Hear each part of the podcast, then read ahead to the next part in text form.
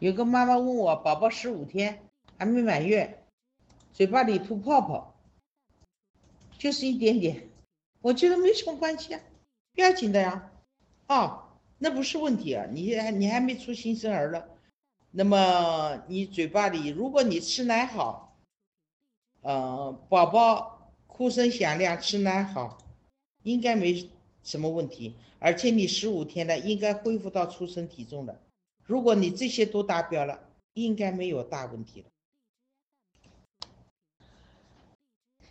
因为时间关系，有很多妈妈提很多问题。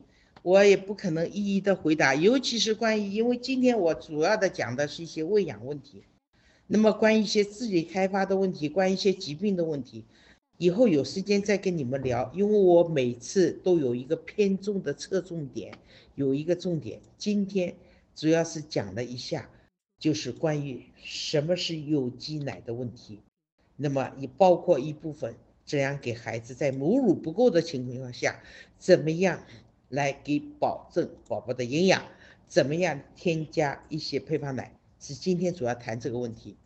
那么以后有时间，我们雅培公司它有一个网线上的平台，有更多的机会可以跟大家直接的聊天，好吧？如果你们想关注什么问题，你们我是国富营的沈月华主任，你们可以关注我的我的公众号。雅培关注父母真实需求，定期会推出国内权威专家的育儿教程，欢迎哦。各位妈妈，你们好，听见吗？嗯，各位家长，晚上好。今天很高兴利用这个平台，由雅培公司跟二十四小时这个平台。跟大家聊一聊你们最关心的事情。那么很多妈妈都知道，孩子最关心的是我孩子怎么长得健康，让他长得聪明。那么今天我给你们讲一个健康的问题。首先，应该是吃什么呢？大家都知道，吃母乳。母乳应该是最好的食物。因为它赋予了婴儿生长发育所需要的各种的营养素，而且它里面的浓度最适合于宝宝的肾脏内脏的一个代谢。还有一个非常重要的一点，母乳里它含有很多天然的抗体。跟很多天然的杀伤细胞，使你的孩子吃了母乳不容易生病。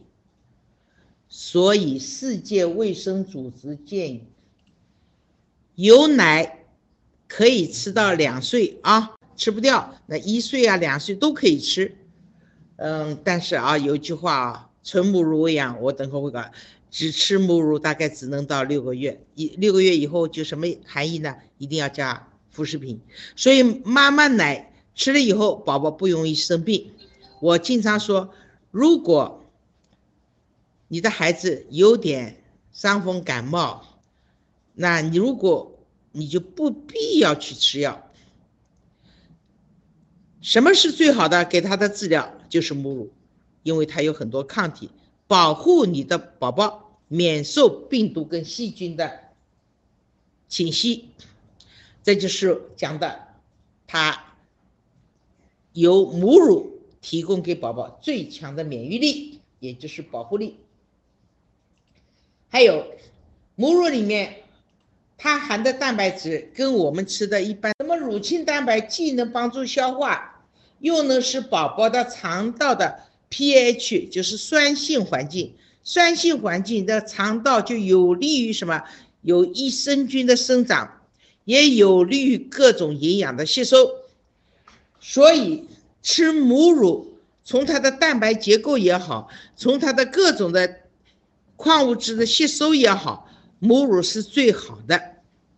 还有一点，可能很多妈妈并没认识到，吃母乳，尤其是亲喂，注意啊。你自己直接喂。那么在喂奶的过程当中，就是跟宝宝一个互动的过程，跟宝宝一个情感的交流的过程。在这过程当中，宝宝他紧贴着妈妈的肌肤，吸引着母亲的乳头，他有一种什么安全感。另外，母亲赋予他的一种眼神的交流也好，语言的交流也好，对宝宝来说，他提高认知能力，就是对外界的感受。也就是说，你这孩子将来，比如说啊，你看到图他会看到图画他会笑，对吧？看到声音他会听，那么这些都是母乳喂养的孩子的的认知能力应该是比较强的，有这么多的好处，所以世界卫生组织就提倡母乳喂养，尤其在六个月以内，但是。往往有一些情况，并不能很使妈妈能够做到这一点。第一点，很多妈妈上班以后啊，去上班了，好了，工作一忙，压力大，宝宝吃奶的时间少了，所以奶量会有所减少，这是一个原因，宝宝会吃不饱吧？第二个。妈妈如果生病，比如说乳腺发炎了、化脓了，那这个奶，尤其是妈妈发高烧，这时候那个奶就不太好吃。或者妈妈生了某种疾病，它通过乳汁可以分泌给孩子，所以这时候你你可能你吃奶有影响。那么有些药。并不是太要紧，我这里顺便讲一下，比如说妈妈感冒了，你吃点板蓝根也好，吃点双黄连也好，那你说我的宝宝不能吃吃奶了，那不要紧的啊。我跟你讲，妈妈感冒了，你奶还是更要给他吃啊，不要妈妈感冒不吃药就是更糟糕，因为母亲发现自己感冒的时候，往往你的病毒已经传给孩子了，潜伏期五天到一个礼拜。等妈妈出现症状，实际上孩子已经有病毒的潜伏在里面。你如果不给他吃奶，那么反而使他的免疫力下降，他反而要感冒。所以这点我给大家提醒个醒啊，你可以继续给孩子吃奶。情况，母亲掉盐水啦，有些妈妈说我怎么办？如果你是掉盐水时间比较长，那你的奶就。暂时只能停个一两天了，那就没办法吃了。或者你在吃药的时候，你有些药物你要征求医生的同意，能不能给孩子吃这个奶？所以在这种情况下会影响你母乳喂养。当然还有个别的现象，比如说妈妈的奶头特别的凹陷、特别的短，不能够亲喂。或者母亲的奶的分泌特别特别的少，那么在这种情况下，都可能会影响母乳的喂养。那怎么办呢？那很多妈妈说，有办法呀，奶不够啊，那我给他吃米粉啊，我给他吃奶糕啊，啊，或者有的妈妈说米饮米饮汤啊。那营养很好，叫米油。那我这里跟你讲一下，一般孩子他的肠胃道里，特别是消化这些我讲的米呀、些碳水化合物的酶，往往他要到六个月以后慢慢才成熟。你只有三四个月的孩子，你过早的喂一些碳水化合物，他往往会不消化，造成孩子胀气呀、放屁呀。对吧？孩子以至于肠胀气还厉害，他会出现肠痉挛，他会哭。所以，副食品添加妈妈们都应该知道，国际上现在主张是应该在六个月。所以你不要当奶不够，你不要过早的把这些碳水，为了宝宝，他既不能吸收，另外非常重要一点，碳水化合物米粉里只是碳水化合物，它不会有很多很多的营养素。那么，尤其它不会含有有母乳这么多的营养素。所以这种情况下，你一定要给他吃的东西要记住，每一口充满营养。那什么呢？那就是接近母乳的配方奶。我为什么讲接近母乳？现在的配方奶有很多种，对吧？市场上有一二百种。那么每个品种，它都有自己的，按照国际上的标准以外，它还有每个厂家自己添加的一些营养素。那么这些营养素，哪个奶粉的科学家经过研究接近母乳，那它。就是你所选择的最好的配方奶，所以当母乳不够的时候，你不要过早的喂一些辅食，而应该首先添加的是一些比较好的一些大的品牌公司的接近母乳的配方奶粉。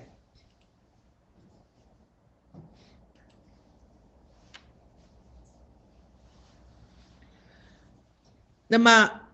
很多妈妈说，奶粉我们买都喜欢。现在很多妈妈说都买进口的，什么道理啊？那很简单，她觉得奶源好。对，奶源是很多妈妈首先考虑的一个问题，因为觉得安全，没有污染。那么我们看一下，在什么情况下选择它最最安全的配方奶？我们首先看一下所有的食物，我们一般叫什么？就叫平时我们吃的叫普通食物。我举例子啊，你们去买的米，你们菜场去买的菜，那么在中国土地上现在的污染还是比较严重啊。这次人大开会已经提出了啊，我们。党已经提出来要使老百姓吃得好、吃得安全，所以要注意防止食品的污染。那么目前情况下还不能全部做到这点。比如说我们种的米吧，很多的农田里，你那个米不上农药，那么米就没有办法能够产量，它会给病虫害，就会影响它的收成。还举例子，买菜。现在很多菜场的菜，基本上它是普通的食物。为什么？它就一般的农田里长出来的。那么现在国家的土地被污染，还有被抗菌素污染，你们都看到新闻，都全都超标。这时候。土地上长出了一些食物，我们叫普通的食物，因为没有把真正的一些有害的、对人体有害的一些重金属啊、食物啊的这个影响给它去掉。我举个很简单例子，你吃鱼，如果这个池塘的鱼、这个河里的鱼被工业的污水，或者是有些撒上一些什么激素类。或者撒上去抗菌素，那我举个例子啊，大家都知道，有时候螃蟹怕死掉，加抗菌素啊；有些农场的鸡，我也怕瘟鸡，它也加了很多四环素啊。那么这些东西讲起来是吧？这是普通的食物，说没有人让它把这个污染给它降低，这是普通的。那么另外一种比较好一点叫无公害，就什么叫无公害？就至少在最近这段时间，他没有受到这种有害的物质侵袭。我举例子啊，很多妈妈喜欢给宝宝买小青菜，上海话就叫鸡毛菜，刚刚种下的菜。我去采访过一些菜农，越是新品种的菜，越是长出来很嫩的时候，它一定打农，不打农药，这个菜两天以后全给虫子吃掉。那么，这种被农药打过了，它能上市吧？照理它就是普通食品，不能。但是如果它用的不是有害的农药，或者是它农药打过了以后，过了一段时间以后才上市，近期没有影响，那可能是对你来讲影响不大，就没有公害。那我就顺便讲一下啊，我根据我的经验，我一般买菜，我并不喜欢买刚刚。就刚培育出来的菜，它的它的一些农药含量可能要比较高一点。那我像这个季节，我买什么？那上海叫菜菜苔，叫菜鸡了，因为它长得已经比较大了，比较老了，农民不会在上面再去撒农药了。那时候你去吃，把这叶子弄碎了给孩子，是就相对的安全点，知道吧？这就是。关于这无公害，那么还有一个呢，叫绿色食品。哎，绿色食品就比无公害要求还要高了。你说绿色食品，就说你任何对人体有害的东西都不能碰到这个食物，这个农作物，这要求是比较少的。我曾经去看过种茶叶的地方。我们当然茶叶都拿来泡了，炒了炒就泡水直接喝了，对不对？那么这个茶叶是不是都是绿色的呢？我举个很简单例子，我也去看过，那种在公路旁边那个有的茶田了，它就在公路旁边，公路旁边的很多废弃啊，那个东西跟你种在也曾经到龙井那个山顶上那边，跟离公路很远，山顶上。它受污染少的地方，那种地方，它也不会去受过任何农药跟有害的一些物质影响啊。那个是地方，山顶上长的茶叶肯定就是个绿色的，所以概念是不一样的。所以绿色食品应该是比较好的，应该讲经过国家检验的，对吧？因为其他东西国家不一定都会检验，所以绿色食食品。要经过认可的，它的确是绿色，你不能自己带的，啊，就像我举个例子，阳澄湖的螃蟹，那很多一些卖大闸蟹的人说，我这是一个非常正宗的阳澄湖的，他怎么正宗法呢？哎，他说我是在这里长大的，实际上呢，有的大大家晓得打药哈，对吧？经济打打，说他并不是这样，所以要注意。那绿色食品的要求更高。那么我们看这个塔的塔塔尖是什么？那么小，越是塔尖越是难，越是少，对吧？那是什么？有机啊。有机为什么放在塔顶上？说明它的产量是低。它为什么会它要在产量低？有机的东西，我跟你讲，我刚才讲的上面，从普通食物一直到绿色，所有东西它都没有。它绝对是干净了，不要再干净，绝对是这么。我举例子，你看这个有机的奶粉，它有机的奶粉是一个什么样子呢？它首先，它的牧场啊，哎，你想想这个牛。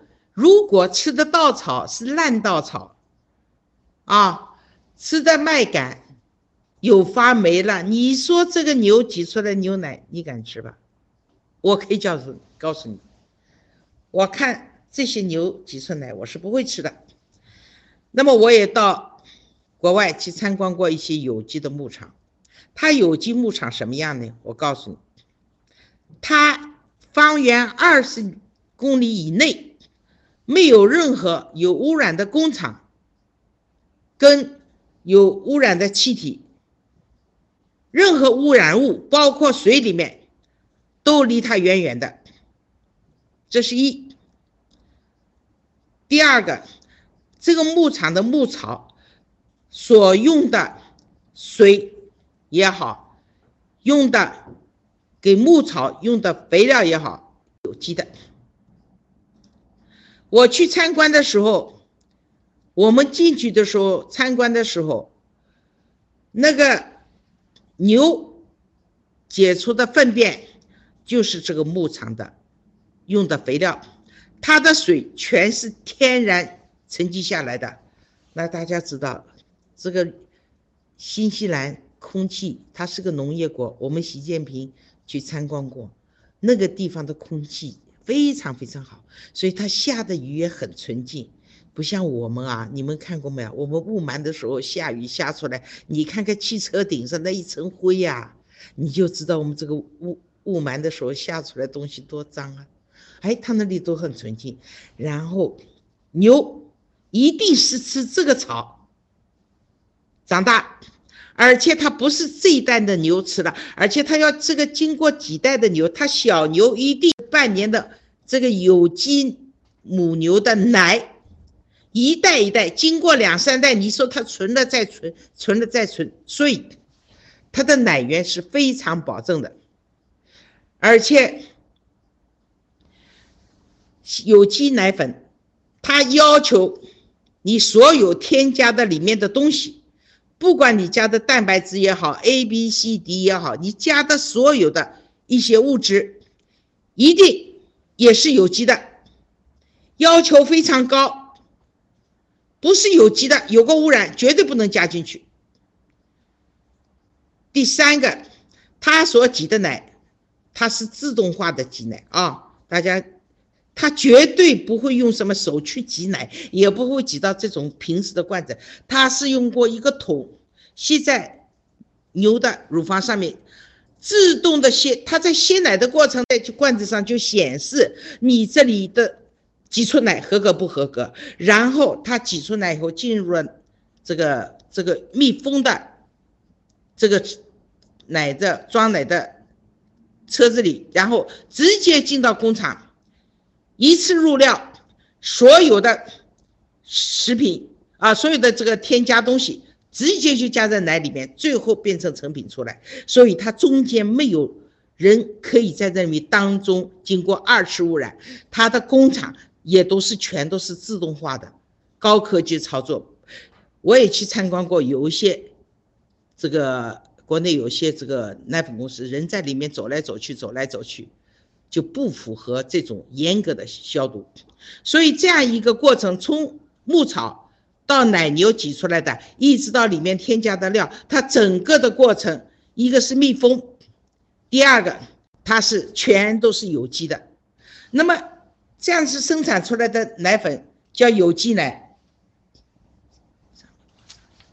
那么是不是我说有机就有有机了？就像阳澄湖螃蟹一样，那么要经过论证的，不是你讲是就是了。你说我是世界名牌品牌，那你要有品牌的，要有这个品牌出来啊。那么我们说它要经过一个论证，谁来证明你是有机的？这一定要找人证明的，谁证明？我自己说是好就可以吗？不是的，对，一定要有一个欧盟，这个欧盟的论证是谁呢？大家知道，全世界最靠得住的有机的证明是什么？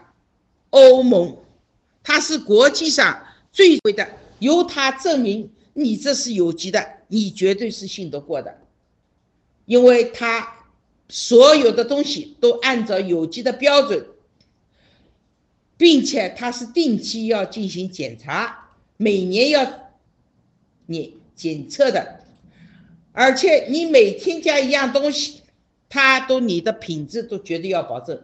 这欧盟论证是很难的。第二个，它除了欧盟论证，还有一个丹麦论证。这个丹麦论证呢，因为丹麦这个国家它的水质都是非常好的，所以国际上欧盟出来的有机论证也是可靠的。那么当然还有我们国家也有一个认证的机关，所以大家看到有这个标记的，就像你买买爱马仕，你有这个标记的，你才能。信得过，它是真正有机的，而不是我随便贴个牌子讲我有机就是有机的。从这点可以看出来难吧？的确很难。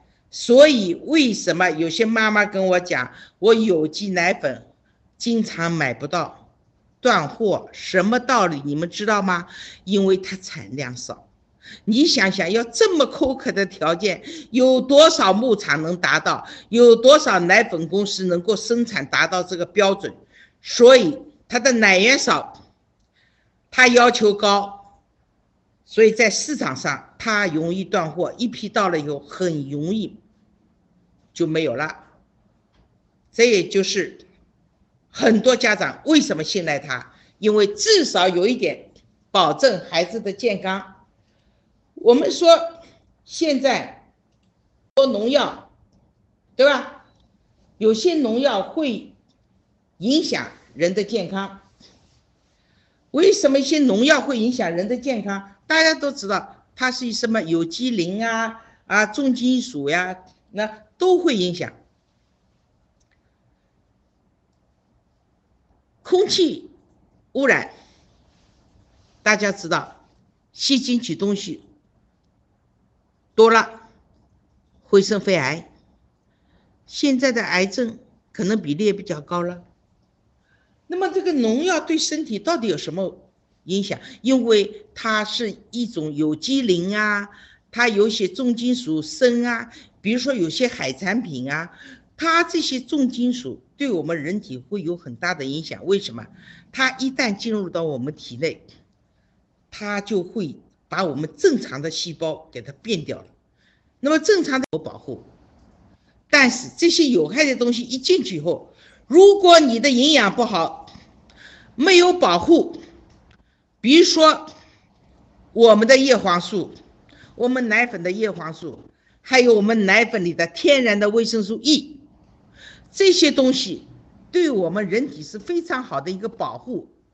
有这个保护了以后，我们有害的东西就不能侵袭到我们细胞里，我们的细胞就不会变性。细胞一变性，就会生癌，这是一个。第二个，细胞一变性，就会影响宝宝大脑的发育，影响宝宝的生长发育。所以它的危害是非常大。我们既要防止有害的农药进来，我们同时也要注意，我们身体里要给宝宝一定的。保护身体的一些营养素。各位家长，我今天给大家讲了，让宝宝身体好，一定要记住，记住哪几点？首先就是说，你的防止你的宝宝受到不良。环境的因素，所以吃的东西奶源要好。首先是母乳，所以母乳是宝宝最好的营养素。母乳不够，你添加配方奶粉，注意，那是奶源最好的。包括我刚才说的有机奶，那都是最受妈妈欢迎的。第二个就是说，我们宝宝所有的营养素不是单一的。你有各种各样的营养素，包括你的蛋白质、你的含铁量、你的矿物质、你的维他命、维他命 B、维他命 D 等等等等营养素，都是身体发育所需要的。一定要有这些营养素，才能使宝宝健康。有了这些好的营养素，有的好的奶源，那么我们才可以给宝宝做更多的一个早期智力的开发。这就是我今天给你们重点的介绍了一下什么是有机这个概念。个妈妈问，叫三加三这个呃微信，她说她宝宝三个月了，母乳不够吃，奶粉不怎么爱吃，奶瓶放到嘴里就哭，怎么办？嗯，大家知道，如果一直呃宝宝习惯了母亲的乳头。他吃奶瓶，首先他不习惯，第一个，第二个，奶粉的味道跟母乳也不一样。那么这时候他的确是，还有一个，妈妈吃奶的时候，他有个安全感。你用了奶瓶，他这种感觉就少了。怎么办？总要给他吃吧。你才三个月，我教你个办法。第一，肚子饿的时候，先喂奶奶粉，因为饥不择食，饿了他就要吃的。这是第一个。第三个，不要妈妈喂，因为妈妈身上的奶味、妈妈的这种气味，对他都会有想哦，妈妈在我要吃母乳，我不会想吃奶瓶的，所以应该由别人来喂。这样你你慢慢做了以后，只要他有一次肯吃了，两次肯吃，后来就解决这个问题了就可以了。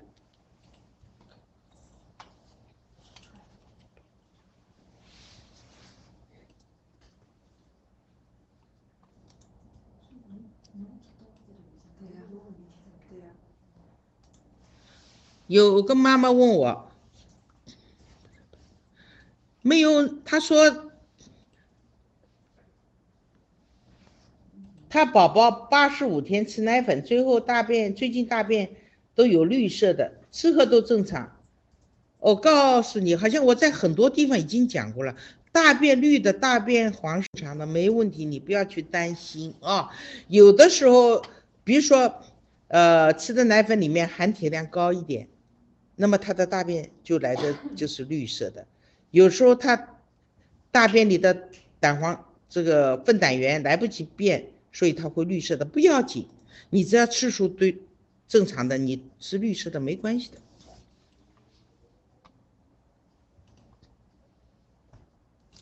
有个妈妈问我无乳糖的奶奶粉可以长期吃，我不知道你这什么奶粉啊？所有的奶粉里面。都加乳糖，不过是加的多一点，加了少一点而已，不可能一点乳糖都不加的。它不加乳糖也加麦芽糖啊，加蔗糖，总有糖分要加的，不可能不加的。因为人体就是母乳里它都有糖分的，所以宝宝他的能量活动一定需要热卡的，也需要一定的糖分的。你大概没看清，不可能，你没有乳糖，有其他糖一样的啊。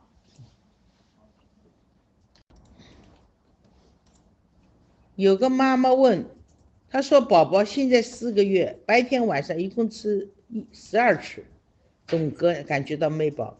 嗯，这个妈妈没告诉我你吃的什么，我估计你吃的是母乳吧？你吃那么多次数，白天晚上这。我看你这样吃饭两小时不到，你白天还可以，你晚上晚上也这么吃，你不要睡觉了，你们两个都不睡了了。所以什么问题？你的奶量不够，根本问题是奶量不够，所以他没吃饱，吃饱了才你的宝宝晚上最多加两次吧，你不可能一直在吃，奶量不够怎么办？你实在不行。你越是不睡觉，妈妈的奶就越少，越少她越吃不饱，然后你们两个就成了恶性循环。很简单，你晚上还不够，你好好睡几个几觉，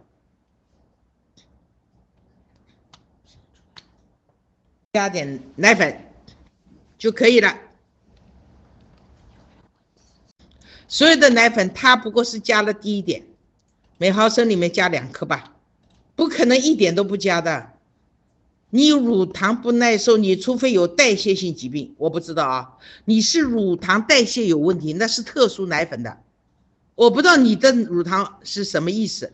真正的乳糖完全的是代谢性疾病，那是特殊奶粉，不是我们所讲的一般低乳糖奶粉。那你要是专门加工的一种无乳糖奶粉。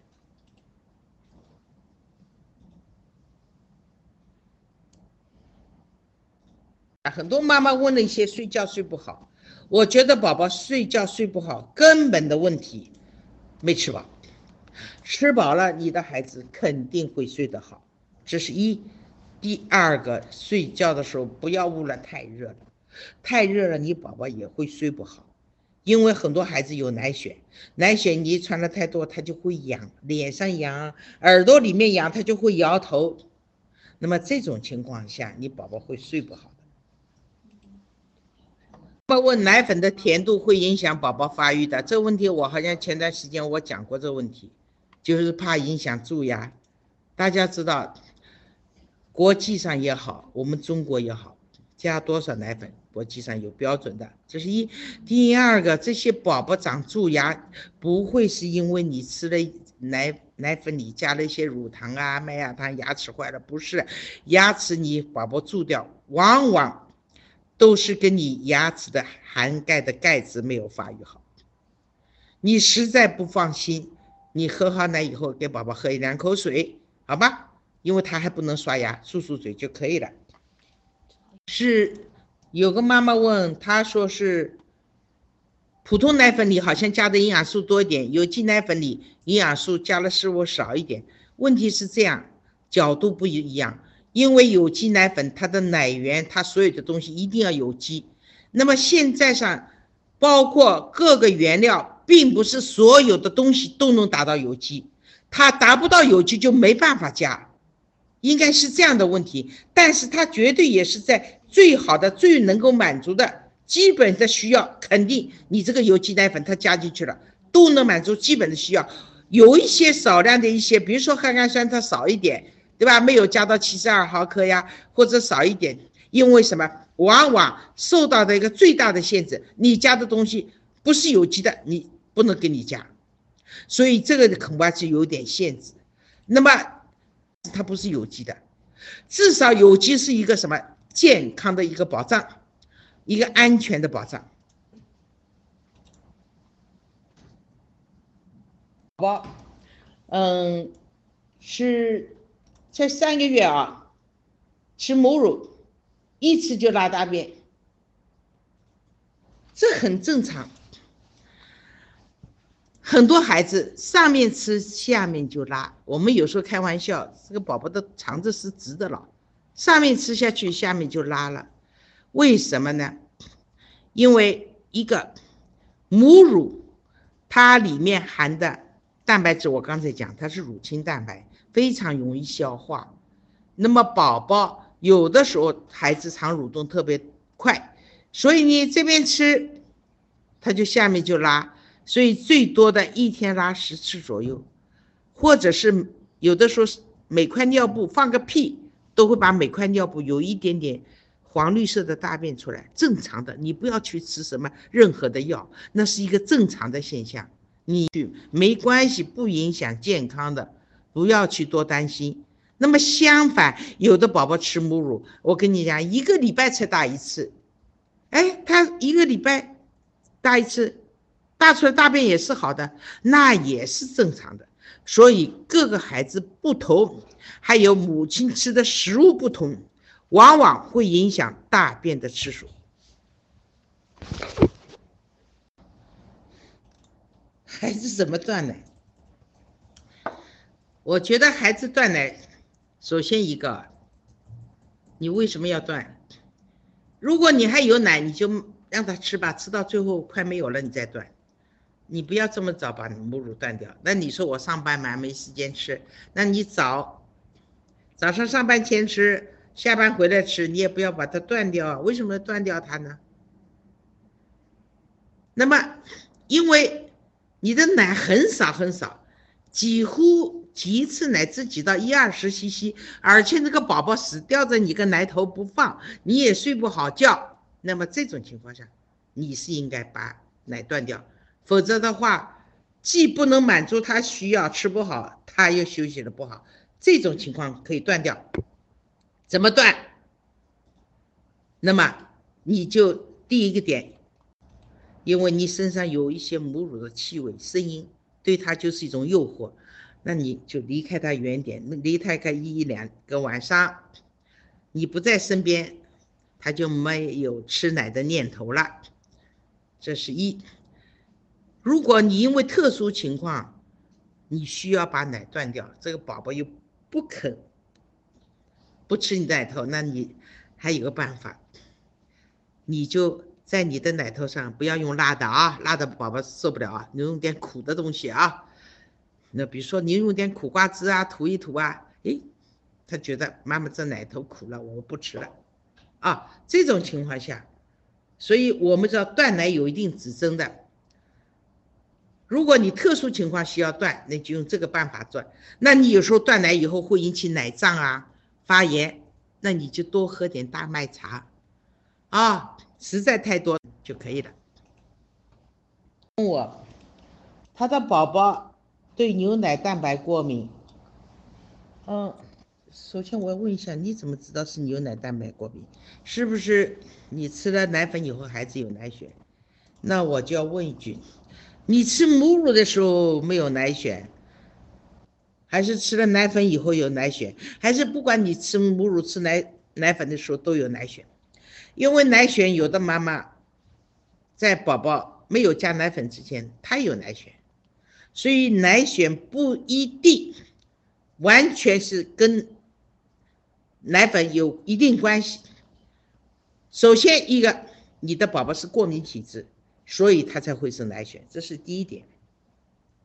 第二点，你加了奶粉，那么这个奶粉比起母乳来讲，它的蛋白质是分子量大，容易产生过敏。所以他说现在搭配的是深度水解奶粉。那么深度水解奶粉有一点，它可以是深度一直到氨基酸奶粉。那么我们一般的概念是。这种奶粉吃的时候，往往不需要你超过三个月。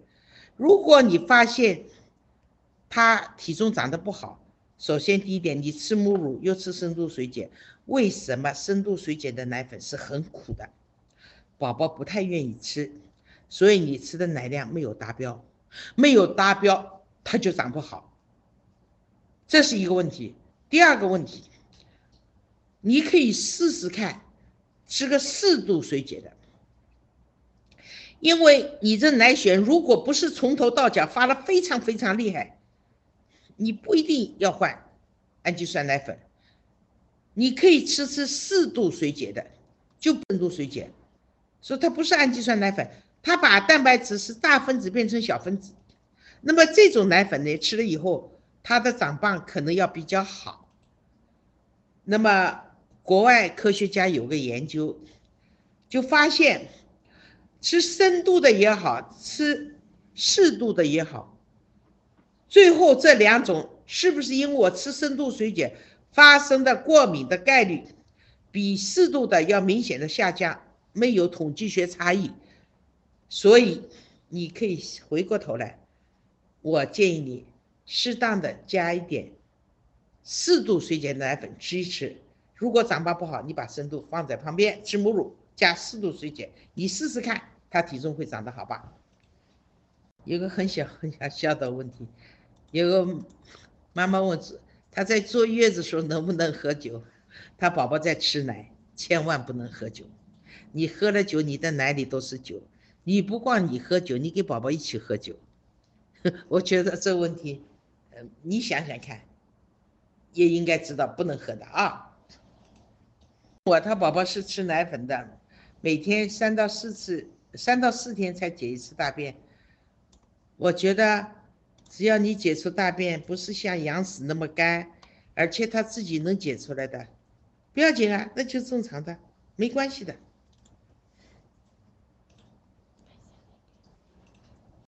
他不看人脸，也不会笑，他会不会自闭？我觉得四个孩子的四个月孩子，他神经系统都没发育好，他怎么会有自闭症呢？不会吧？你孩子既不对外界，如果不看脸，也不会爱笑，我觉得你要查一查，到底有没有问题？是不是他视觉有问题，还是听觉有问题？我觉得你要排除异常，好吧？你不要把自闭症往这个这么小的孩子头上套，你不行，你还是应该到专科医院去查一查。不肯吃奶粉七个小时了，呃，我刚才已经讲了这个问题，办法我也教给你们了，你们去试好了。人饿了总要吃的，想到这一点，饥不择食，饿了先吃奶粉，他总要吃，因为没有你奶不够呀，没办法，啊，对呀。以前的以前的大便都是标准的黄金色的，很稠的，从第三个月开始，每天大便都比较稀了，是母乳不耐受吗？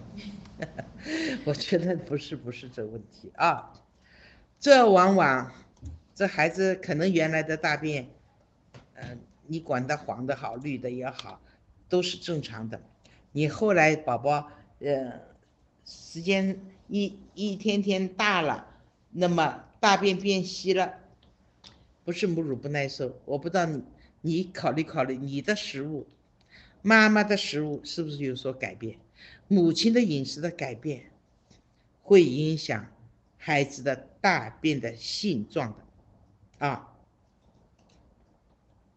我该给孩子吃什么才能宝宝长肉？我这个妈妈我不知道你孩子多大呀？你出生是不是早产？你的体重现在多少？原来多少？对不起，这你你这个问题写的太简单，没办法回答你。你要保证长肉，我跟你讲，我笼统的先回答你。要宝宝长肉，也就是长体重，我们都有标准。三个月以内，你至少每天啊每个月你要长一斤左右，对吧？你三个月以后，你至少每天啊每个月要长八两。随着孩子长大，他的体重每次的增长要少。那么你不长体重，那么首先一点，一没吃饱。你没吃饱，你别看你即使辅食加了多，你的母乳也好，奶量不够，蛋白质不够，你不是不容易长体重。所以这是一个，就是你吃的营养到底够不够，营养不够。不够全面也，不够均衡，你的孩子的体重不会增长。这是一。第二个，你孩子是不是很健康？医生查过了，排除一些慢性的疾病。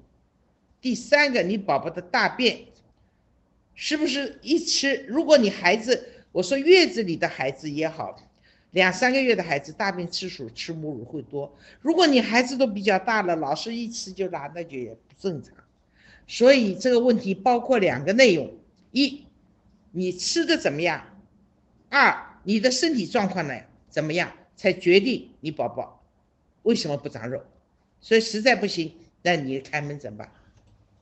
孩子五个月了，问应该加什么？他奶不够，奶不够，五个月了。那我的建议是这样的，你。到快到六个月了，可以加配加一些什么辅食了，但是辅食不管怎么样，你的添加，你的奶本身就不够，我不知道一天吃多少 cc，你奶一天要保证八百以上，你如果离八百很远，距离还很远，那么我建议你啊，我建议你，你还是加点配方奶粉，因为它接近母乳，然后保证它每天在八百 cc 以上。再添加辅食，这样你宝宝才会长得好。五个月还没出牙，他一直是母乳喂养。那么母乳喂养的妈妈要注意啊，你的宝宝缺不缺钙？首先要保证 D 三吃，满月就要吃 D 三，一直吃到两岁，你吃没吃？第二个是不是经常去晒太阳？母乳里的含钙量是低的，你到九个月了，现在，那你的。一直在母乳，如果你辅食品含钙的辅食品加了不多，你孩子有可能会缺钙的。那么这个时候，你孩子都这么大了，我建议你，你要如果吃钙粉，宝宝会影响他食欲，会影响他大便，他会便秘，多了以后过多的钙对宝宝非常不利，那你就是。来一个混合喂养，加点配方奶，可以补充你母乳的不足。然后六个月以后，你可以添加辅食。你添加辅食，我希望你在医生的指导下添加，因为很多妈妈添加辅食，我觉得加的并不科学。啊，什么牛奶粉里啊，母乳里加点米粉啊，对不对？啊，把鸡蛋加在奶粉里吃啊。这些都不是一个正确的方法，所以你在这个混合母乳不够，适当的添加配方奶，混合喂养的基础上。达到八百 CC，你可以添加辅食。希望你在医生的指导下来添加。